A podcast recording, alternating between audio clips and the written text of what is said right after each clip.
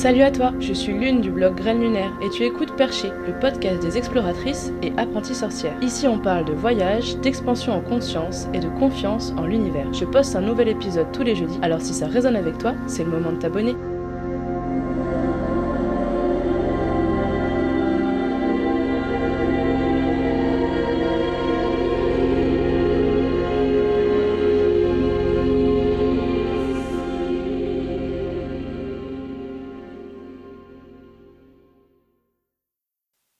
Les perchés. Je sais, le son est pourri, mais vous inquiétez pas, ça va pas durer, c'est juste pour l'intro.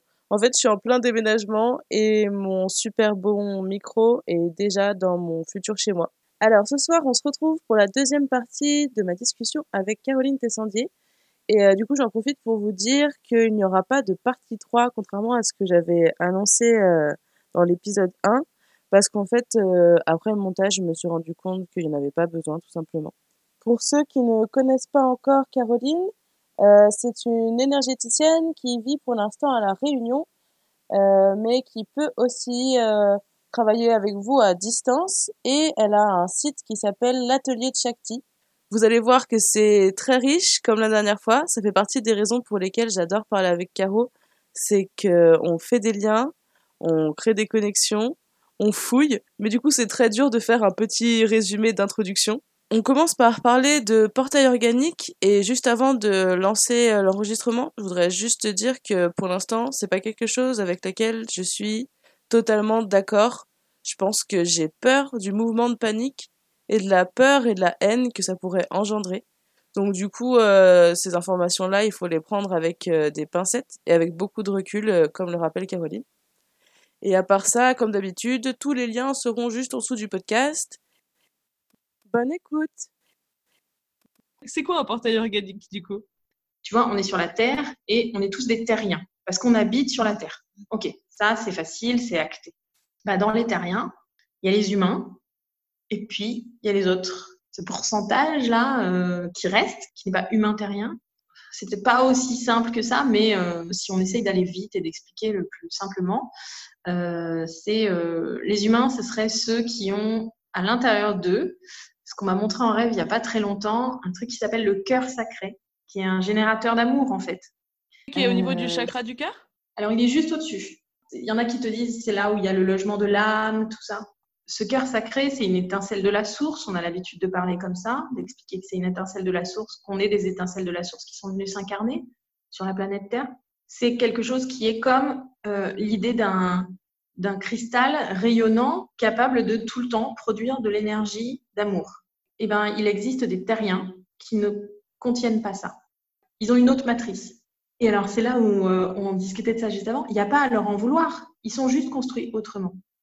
Mais par contre, il y, a à le, il y a à le savoir, à le comprendre, parce que ça donne dans la relation quotidienne, dans la relation triviale, ça donne des choses très compliquées. C'est-à-dire que euh, quand on est dans une relation interhumaine, face-face, deux personnes qui ont le générateur d'amour interne, qui peuvent du coup donner de l'amour, en recevoir, ça va dans les deux sens, ça se nourrit. Le moment où toi, tu es moins bien, moi, je vais pouvoir te soutenir. Le moment où c'est moi qui suis moins bien, tu vas pouvoir me soutenir. On va pouvoir tous les deux se dire, euh, comme, euh, comme dans la prophétie des Andes, ne nous volons pas l'énergie, allons la chercher là où elle est et là où elle est disponible. Et c'est plutôt du côté de la nature ou parfois dans l'intergalactique certains, et c'est OK. Mais avec cette, euh, cette grande conscience que l'autre euh, a besoin de recevoir aussi. Un portail organique, ça ne contient pas ce cœur sacré générateur d'amour, donc générateur d'énergie. Du coup, c'est des individus qui ont besoin de se nourrir des autres.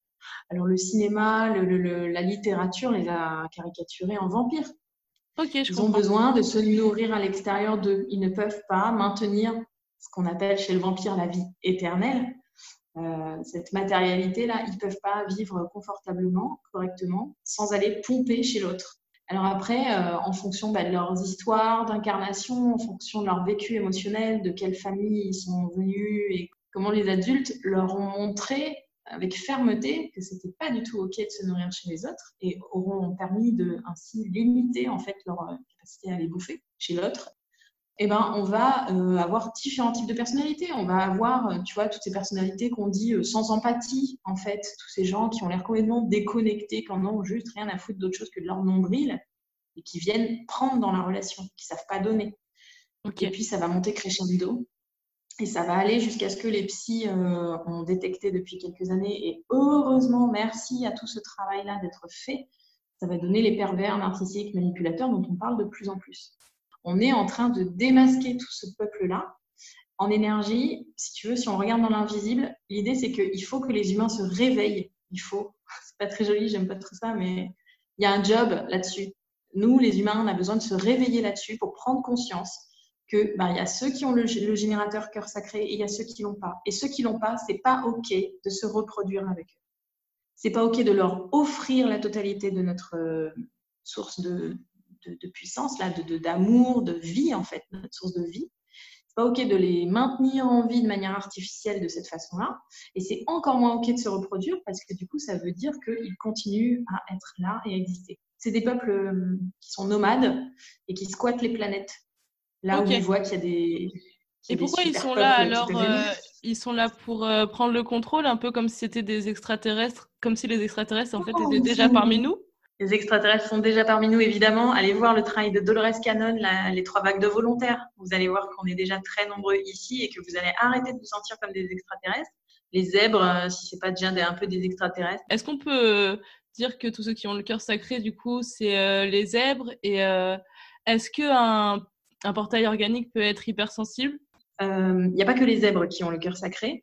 Il y a aussi plein de ce qu'on appelle les moldus, tu vois, chez Harry Potter, c'est-à-dire des lumières qui s'ignorent, des gens qui se sont pas encore reconnectés à leur cœur sacré, mais ils l'ont, ils le portent. Je me suis demandé à un moment, est-ce que les normaux pensants sont tous des portails organiques? Ouais, peut-être. Mais en même temps, il y a certains normaux pensants qui en fait, qu'on croit être normaux pensants, qui en fait sont juste des zèbres tellement suradaptés qu'ils en ont oublié qu'ils étaient zèbres. Donc, je me méfie vachement de ce genre de, d'espèce de sélection là il faut regarder ça comme un espèce de curseur et de cadran, mais le regarder de super loin pour essayer de comprendre un peu, mais pas trop s'y attacher. Alors, le portail organique, il faut avoir deux informations en tête. Ils n'ont pas la même matrice que nous, ça veut dire qu'ils n'ont pas la même conscience que nous. Eux, ils s'en foutent. Ils n'ont ils, pas à l'intérieur de leur code la notion de, bah, conscience, justement, de respecter l'autre, d'empathie, de, voilà, de, est-ce que je blesse l'autre quand je fais ça? Et euh, aucun problème avec le mensonge. C'est complètement, euh, ça fait partie de leur grille en fait. Euh, tous les moyens sont permis. Et du coup, euh, un de leurs grands outils que les psys ont repéré, révélé et, qui est vraiment, vraiment, vraiment à garder en tête pour toutes les lumières et tous les zèbres, c'est l'effet miroir. C'est-à-dire tous ces gens qu'on rencontre là, qui ont l'air au début mais géniaux, on se dit mais putain mais quelle fusion, c'est trop bien. et cette personne qui finit nos phrases, qui nous dit que mais oui, mais évidemment moi aussi le même livre, moi aussi le même film, moi aussi. Attention, attention, on, sort un peu de nos petites antennes et on regarde est-ce que la personne est en train de me retourner la moulinette juste en se mettant en miroir avec moi ou est-ce que vraiment je suis en train de me reconnecter avec un frère galactique et c'est ok? Ok, ils sont capables euh, par mimétisme en fait euh, de nous faire croire qu'ils sont comme nous. C'est leur façon de fonctionner, oui, complètement ça se démasque, hein. ça se démasque assez vite. Euh, quand euh, une personne comme ça avec qui ça a l'air d'être la fusion, voilà, tu te dis, bah, trop génial, non mais on se retrouve, c'est certain. Et qu'en fait, bah, tu commences à te sentir euh, particulièrement fatigué, particulièrement euh, en perte d'énergie après l'avoir vu, ou que quand cette personne t'appelle, tu sais, tu as ce petit moment euh, parfois de, enfin moi ça, ça arrive à me le faire régulièrement, ça, petit moment d'hésitation, tu dis, ah non, pas maintenant, ça va me prendre trop d'énergie si je lui parle maintenant. Voilà, ça, c'est pas des bons signes, quoi. Et on fait comment si euh, c'est avec, par exemple, des membres euh, de notre famille? Est-ce que ça veut dire qu'on arrête de leur mmh. parler? Alors, on fait comment? On apprend un peu euh, bah, les ficelles, on apprend à se protéger surtout. Donc, en énergie, ça veut dire qu'on va régulièrement couper les liens invisibles, qu'on va faire l'immense travail du pardon, pardon à l'autre, pardon à soi. J'avais pas vu, je me pardonne, je me libère de ça je, voilà, tu es comme ci ou comme ça, c'est ok, je te pardonne et je te libère de ça. C'est ta nature, c'est ta trame. Juste avant que tu te mettes à enregistrer, je te parlais, je te faisais un parallèle avec les pucerons. Je te disais, il n'y a pas à en vouloir un portail organique d'être comme ça, il y a juste à s'en protéger et de prendre sa décision de ce qu'on a envie de faire par rapport à ça ou pas. Dans le règne animal, il y a les pucerons, c'est pas un animal euh, qu'on a envie d'avoir comme animal de compagnie, encore moins quand on a des rosiers. C'est pas pour ça qu'on se lève le matin en se disant ah là là, il faut que je détecte tous les pucerons de la planète, il faut que je les repère partout, il faut que je sois tout le temps hyper à donf, il faut que je les déteste. Non, non, non, ça fait pas du tout ça dans nos têtes par rapport aux pucerons. Alors, tu me faisais remarquer qu'il y a peut-être des gens qui ont le top de pucerons. Encore une super métaphore. Mais oui, toujours. Mais, euh, mais voilà, en fait, c'est juste de se dire, bah, ça existe en fait. Ouais, quand je plante un rosier, je sais que les pucerons existent et que bah, je vais rester un petit peu vigilante. Et puis, euh, je ferai attention à ce que l'écosystème de mon jardin permette qu'il y ait des, des, coccinelles qui se pointent et puis que ça fasse le taf, quoi. Donc, euh, il y a quand même, il y a deux grandes notions. Il y a la première notion qui est essayer de prendre un maximum de distance, ne pas attendre que ces personnes-là ben, nous donnent de l'amour. Ils sont pas capables. Ok? Ils n'ont pas le cœur sacré de production de l'amour. Ils savent posséder l'autre, ils savent prendre l'énergie de l'autre, mais ils savent pas aimer. Donc ça sert à rien d'attendre désespérément en se disant je suis pas encore assez bien, je suis pas. Nous les zèbres, on va aller bien gamberger sur oh, qu'est-ce que j'ai mal fait, qu'est-ce que j'ai raté, à quel moment j'aurais dû faire comme ci ou faire comme ça. Stop, ça sert à rien. Il n'y a pas la matrice.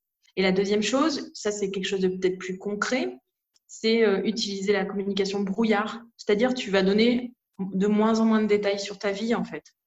Tu n'as pas à expliciter précisément à cette personne pourquoi est-ce que euh, tu n'es pas allé la voir depuis 15 jours ou euh, qu'est-ce qui fait que tu te justifies pas, en fait. Voilà, tu prends du recul et dans le présentiel et dans la parole et tu, tu commences à observer comment tu te sens toi quand tu as pris ce recul, en fait. Et si tu as plus d'énergie, ben tu, voilà, tu conclus. Tu sais que tu es sur la bonne voie. Ouais, carrément. Et du coup, tu te remets dans la loi de l'amour et tu donnes en priorité à la personne pour laquelle tu es venu, c'est toi en fait. Donne à toi, sinon tu peux pas donner aux autres. Ça me fait penser au fait que tu utilises souvent les mots moi-même, sauf que tu l'écris pas pareil. Tu l'écris M-O-I, plus loin, M apostrophe A-I-M-E. Euh, est-ce que c'est pas un peu égocentrique? Je trouve que c'est un très bon clin d'œil dans cette, euh, comment dire, à la fois dans cette société où euh, la première personne qu'on nous demande d'oublier, c'est quand même nous. Tu sais, tu te souviens, fais des efforts, accroche-toi. Oui. Quand tu fais des efforts et que tu t'accroches, ben, c'est toi en fait. Et, on, et tu vois, on te l'a appris et on me l'a appris, on nous l'a tous appris.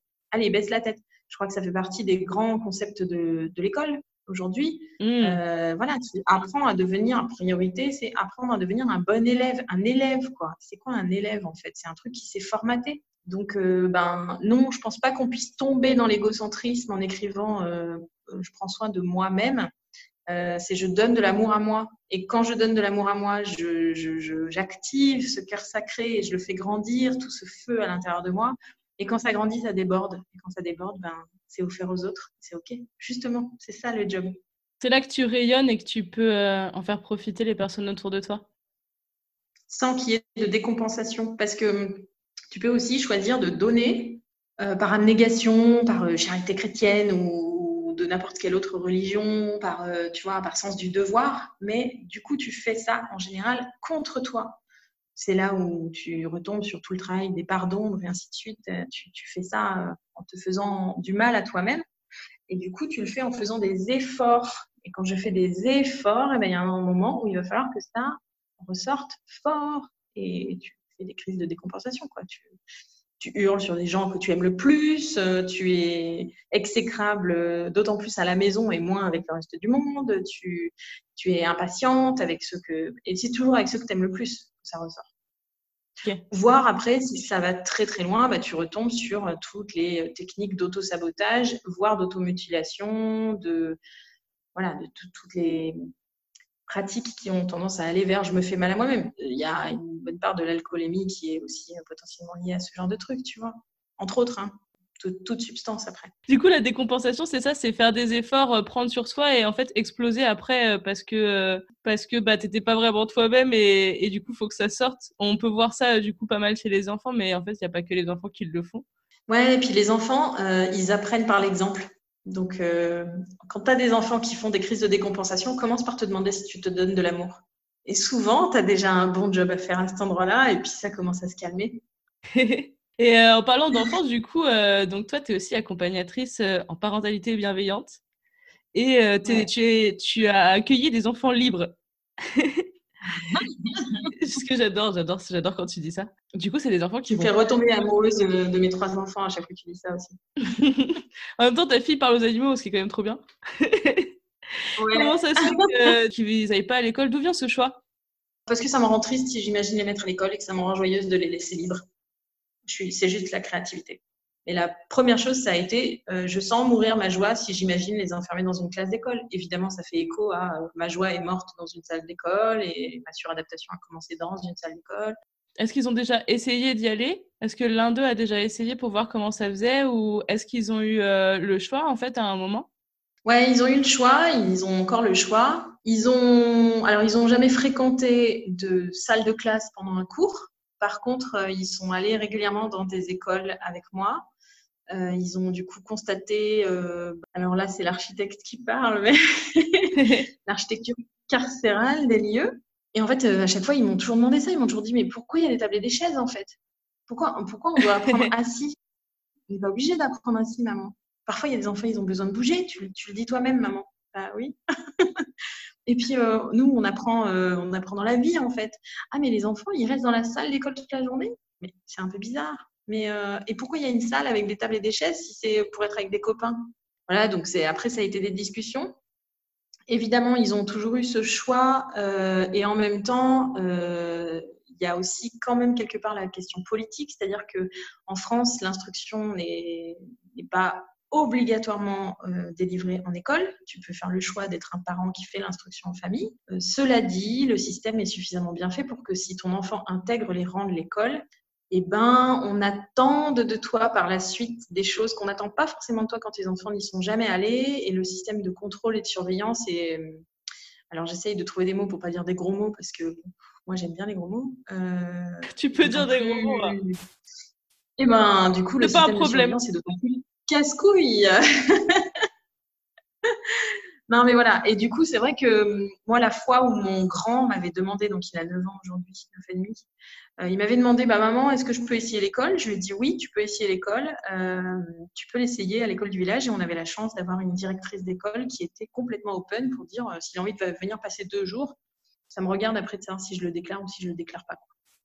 En gros, elle disait, je dois le déclarer le plus vite possible, je dois mettre les choses en, au clair le plus vite possible, sauf que je suis maîtresse et directrice et que moi, ben, il me faudra plus de deux jours pour le faire. Donc, s'il est rentré, qu'il est ressorti, je déclarerai que dalle, puisque au jour J, il sera plus là.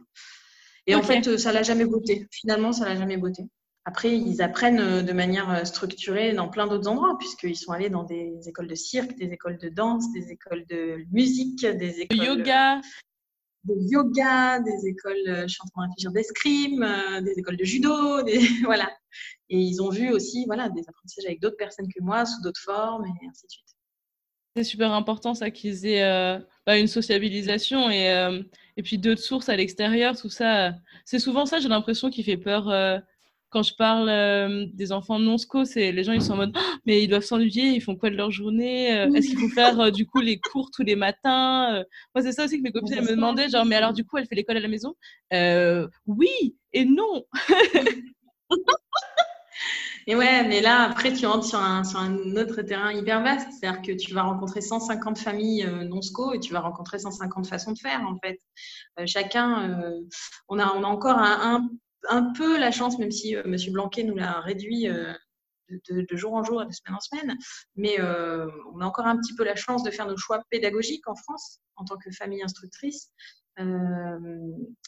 et J'arrête pas d'entendre dans mon oreille désobéissance civile, désobéissance civile, désobéissance civile.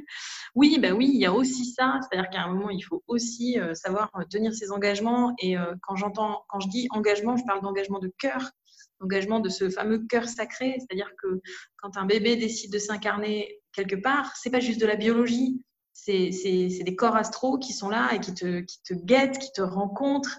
Il y a une rencontre dans l'invisible avant même que la, que la fécondation ait lieu. Il y a une âme qui te choisit, ce duo-là, qui choisit ce duo de parents-là, pour qui ils sont, pour leur, euh, pour leur corps astro à eux, pour leurs grands êtres à eux. Euh, et il y a une promesse. Pour moi, il y a une promesse silencieuse et, secrète, et qui est euh, comment est-ce que tu vas m'accompagner?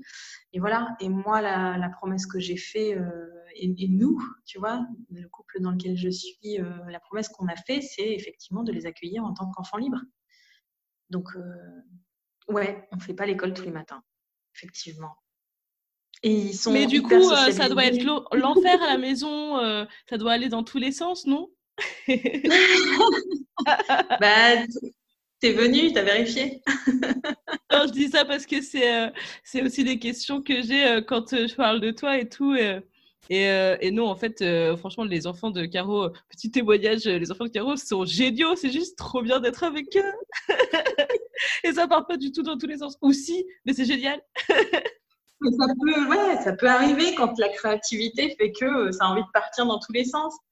moi, j'ai l'habitude de dire que voilà, nos enfants, on les a accueillis sur une autoroute de la liberté. Et une autoroute, ça a des rails de sécurité. OK?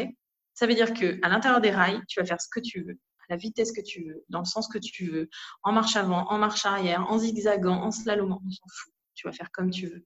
Par contre, les deux rails de sécurité, ça c'est le job à mon, dans ma vision de la parentalité consciente et, euh, lumineuse.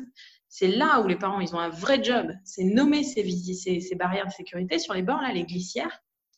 Les nommer, et puis les tenir, putain, les tenir en fait. Un parent, pour moi, bienveillant, il doit être ferme en fait. Il doit être hyper au clair sur comment est-ce qu'on y va. Donc euh, chez nous, euh, c'est le respect de soi et des autres et la sécurité de soi et des autres. C'est les deux seules règles. D'accord. Enfin non, il y, a une, il y a une troisième règle que tu as croisée qui est on ne met pas les pieds sur la table. c'est vrai. Mais Brice, il met tout le temps les pieds sur la table. Mais ouais, c'est de la mythologie familiale, ça. ça, et pourquoi tu fais tout le temps pipi par terre? Ah oui, ça, c'est la blague de la petite dernière. Parce qu'on n'a pas de toilette. Bon, je témoigne que nous avons trois toilettes à la maison et qu'elle a inventé cette blague. Je sais pas comment. qui n'a pas de sens, mais qui nous fait quand même beaucoup rire. C'est du comique de répétition. Non, mais voilà, pour moi, c'est, si tu veux, c'est hyper important que euh, les parents clarifient quel est ce, quel est ce cadre, en fait, ce fameux cadre éducatif. Là, pour moi, c'est, des glissières de sécurité sur un bord d'autoroute, parce qu'on va de l'avant, parce qu'on grandit ensemble, parce qu'on évolue ensemble. Donc, je vois pas, j'arrive pas à m'imaginer un truc fermé, tu vois. Moi, ce serait trop euh, stérilisant, en fait. Euh, pour chacune de nos créativités, pour chacune de nos évolutions euh, individuelles et collectives, pour voilà tout ça. Mais par contre, une fois que ça s'est posé et que c'est très clair, ben après, vas-y quoi, vas-y, fais ton chemin, montre-moi qui tu es. Voilà. On a accueilli nos enfants. le premier, il est arrivé. On était déjà sur le prophète de Khalil Gibran, avec l'idée que nos enfants ne sont pas nos enfants. Ils sont juste les fils et les filles de la vie en elle-même. Vas-y, montre-moi qui tu es. J'ai trop hâte de découvrir qui, euh, qui arrive à travers moi. Et du coup, libre, libre d'être eux-mêmes et libre de se découvrir en fait. Exactement. De se découvrir, de s'expérimenter et puis de se montrer au monde et de co-créer du coup, de, de, contribuer. Chacun, chacun de nos trois, euh, de nos trois visiteurs des étoiles là euh, nous a montré la couleur du sol que lui visualise entre les barrières de sécurité, la distance qu'il y a entre les choses, puis ça varie au fur et à mesure qu'il grandit. Ça... C'est ça qui est chouette en fait. Toi, tu as juste tes glissières là et tu es juste en train de dire, OK, quand ça sort de ça, c'est plus OK pour notre collectif. Tu n'es pas obligé de dire non, non, non tout le temps. Moi, je trouve que c'est ce qui m'embête le plus dans la parentalité classique, c'est de dire tout le temps non parce qu'on a peur euh, d'être surmené peut-être. De contrôle. Ouais, de perdre le contrôle, c'est ça? En fait, avec ces glissières, tu dis jamais non. Dans le pire des cas, tu dis stop. Voilà, tu imposes la glissière en disant mais stop là, tu arrives à la glissière. Et puis, une fois que tu as dit stop, tu accompagnes comment, comment réparer en fait? S'il s'est frotté à la glissière et qu'il s'est blessé ou il a blessé quelqu'un d'autre, ou euh, elle n'a pas respecté, ou elle a ni elle ni, quelqu'un d'autre, ben, tu accompagnes à réparer. C'est OK, on a le droit de se gourer, c'est juste une expérience en fait. Euh, et, du coup, ouais, tu dis, tu dis jamais non, en fait, quasiment jamais non.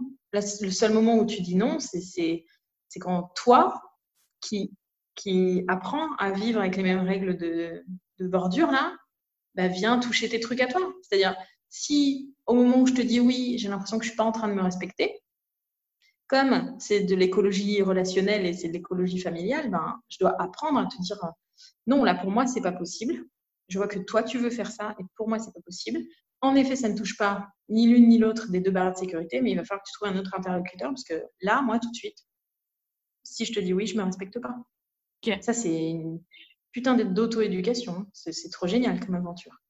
Quand est-ce qu'il sort le dragon parental? Quand j'ai pas écouté mes propres limites. Quand euh, je me rappelle, du coup, j'ai fait un petit, euh, une petite session de euh, Faber et Maslich avec toi, où tu avais expliqué ce hmm. concept de dragon parental. C'était super intéressant. On parlait de l'émotionnel. Et tu disais que en fait, le dragon parental, il ressortait aussi quand ton enfant fait un effet miroir aussi. Quand toi, quand il dépasse une limite que toi, tu n'avais pas le droit de dépasser, et du coup, c'est une blessure que toi, tu n'as pas soignée, et là, lui, il ose en fait faire ça. Et...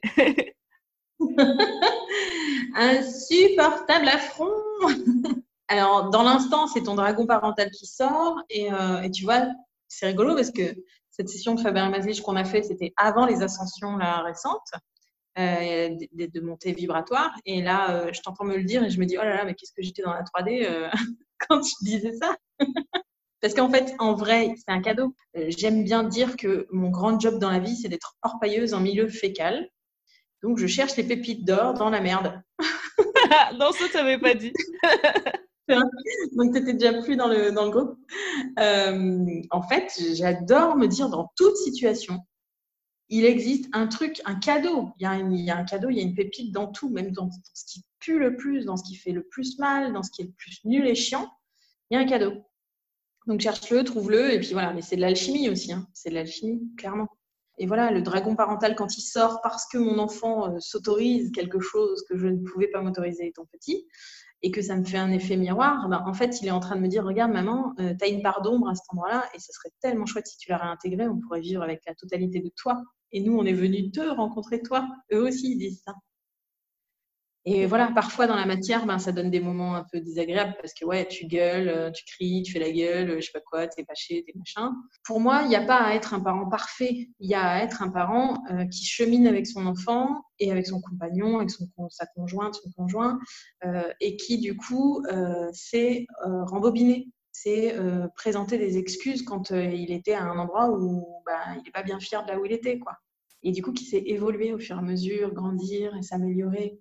Mais tout ça, tu vois, on revient à ce truc de est-ce que euh, moi-même, euh, avec le M apostrophe, c'est euh, de l'ego trip ou pas? Tout ça, tu peux le faire dans la voie du cœur que si tu te donnes de l'amour à toi.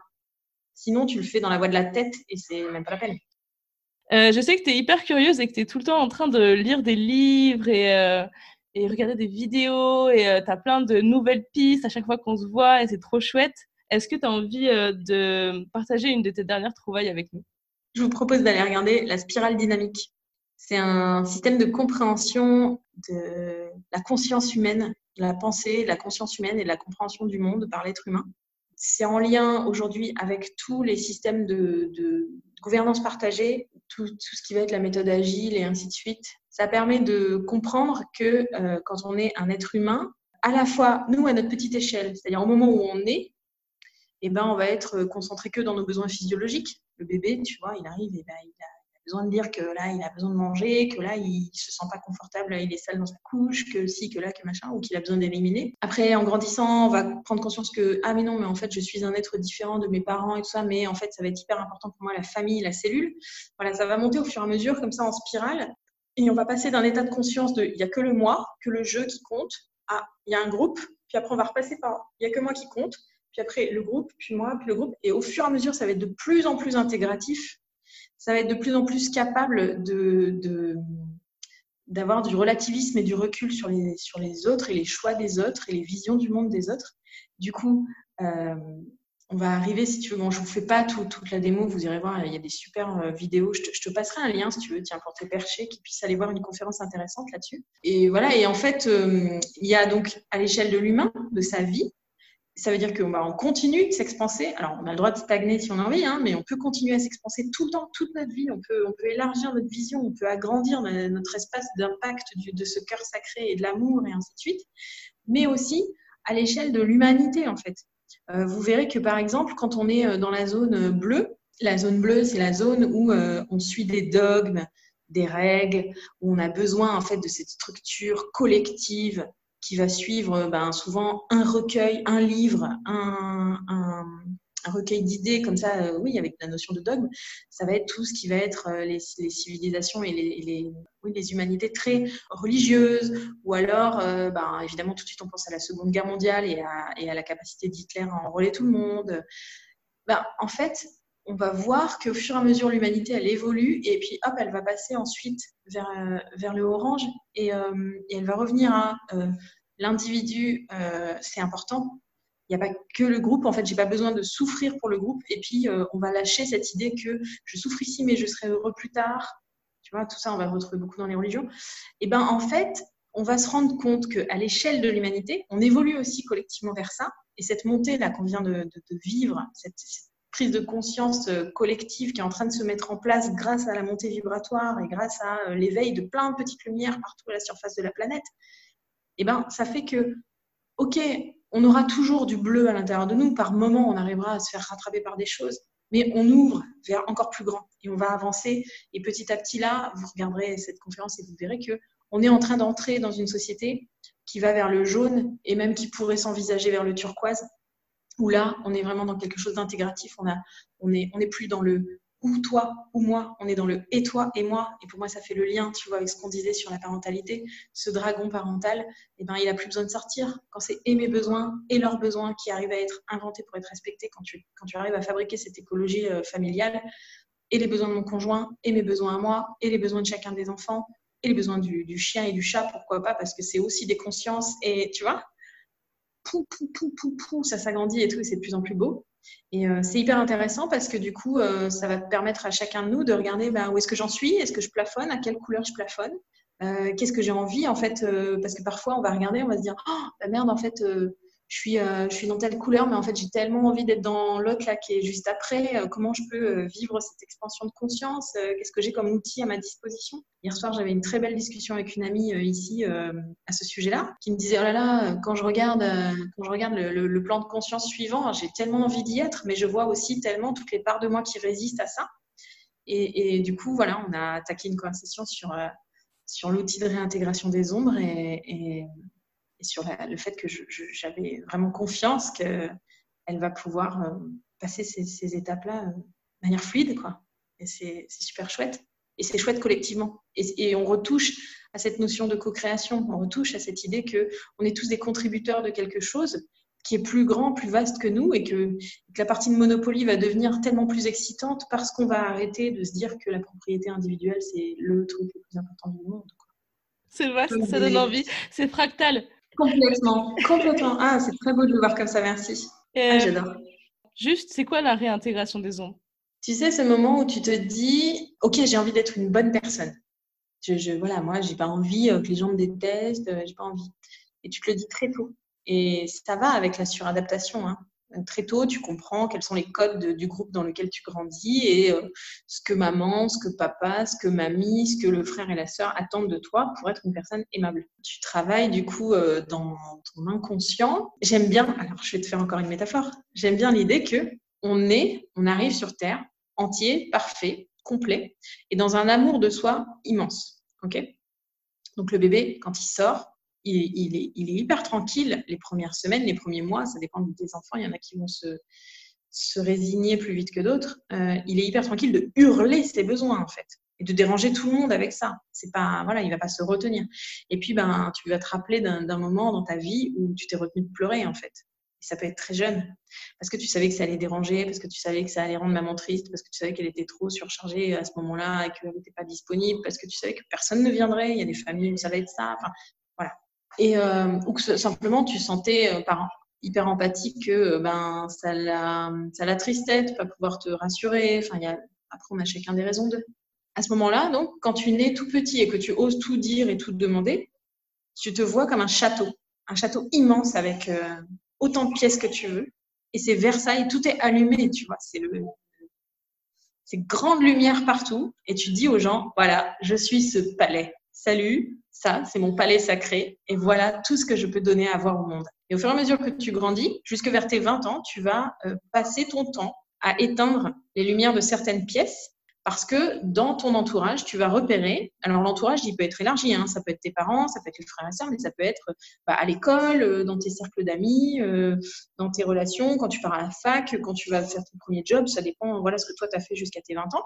Tu vas apprendre à éteindre la lumière de certaines pièces pour pas trop donner à voir des trucs que tu te dis, ah, quand même, ah ouais, non, non, alors attends. C'est un peu bizarre, ça. Euh, ouais, le grenier de la grincheuse, il n'y a pas grand monde qui a l'air de l'aimer. Je vais éteindre. Alors, la salle de la radine, il n'y a personne qui l'aime, je vais éteindre. Euh, la chambre de la chipie, il n'y a personne qui l'aime, hein. je vais éteindre. Euh, tu vois, et tu vas des traits de caractère qu'à la base, on a tous, on est tous complets, on a la totalité de tous les traits de caractère. L'ambitieuse, oh, je vais éteindre parce que quand même, euh, je suis pas sûre que ça fasse vraiment trop plaisir à tout le monde. Hein. La dépensière, je vais éteindre aussi parce que quand même, c'est pas trop bien vu euh, par tous mes amis euh, qui sont un peu bobo écolo. L'insouciante, ah non, l'insouciante, je vais éteindre. Ah ouais, elle plaît pas du tout à mon oncle. Et en fait, tout ça, tu mets des pièces dans l'ombre. Donc, tu deviens un appartement témoin, sauf que eh ben, tu travailles quand même des pièces éteintes. Et donc, tu payes une taxe d'habitation qui est vachement plus forte que ce qu'elle devrait être si tu étais juste un appart. Et tu comprends pas. Tu te dis, mais pourquoi est-ce que je suis taxée à ce point-là sur la taxe d'habitation? C'est quand même trop bizarre. Et donc, tu souffres. Jusqu'au moment où tu décides de visiter toutes les pièces et que tu remets la lumière. Un des exemples, c'est de se dire, euh, voilà, j'ai éteint la pièce de la chipie. OK. Parce que j'estime que être une chipie, c'est vraiment pas une bonne chose. Mais finalement, si je vais dans cette pièce et que je regarde tout ce que la chipie peut faire ou a déjà fait pour moi, dans ma vie pour me sauver la vie ou pour me m'aider à passer des caps ou tu vois j'en sais rien euh, euh, tous ces petits moments où tu vas euh, oser un truc être un peu en mode chippie oser demander quelque chose et, que finalement ben ça te sert quoi tu vois que ça te permet de t'expanser et ben tu vas prendre conscience que non mais c'est ok c'est une pardon mais en fait tu peux la réintégrer parce que tu peux l'accueillir et que quand elle est vraiment accueillie, eh ben, elle va faire partie de toi de manière euh, raisonnable, pas en explosant. quoi. Est-ce qu'il euh, y a un dernier, une dernière chose que tu as envie de nous transmettre? Aimez-vous Merci, c'était le mot de la fin avec Caroline Tessandier. C'est la fin de cet épisode, mais la conversation continue sur la page Facebook Communauté Lunaire. Si tu as envie, tu peux aussi parler de ce podcast à tes amis. Prends-le comme un signe.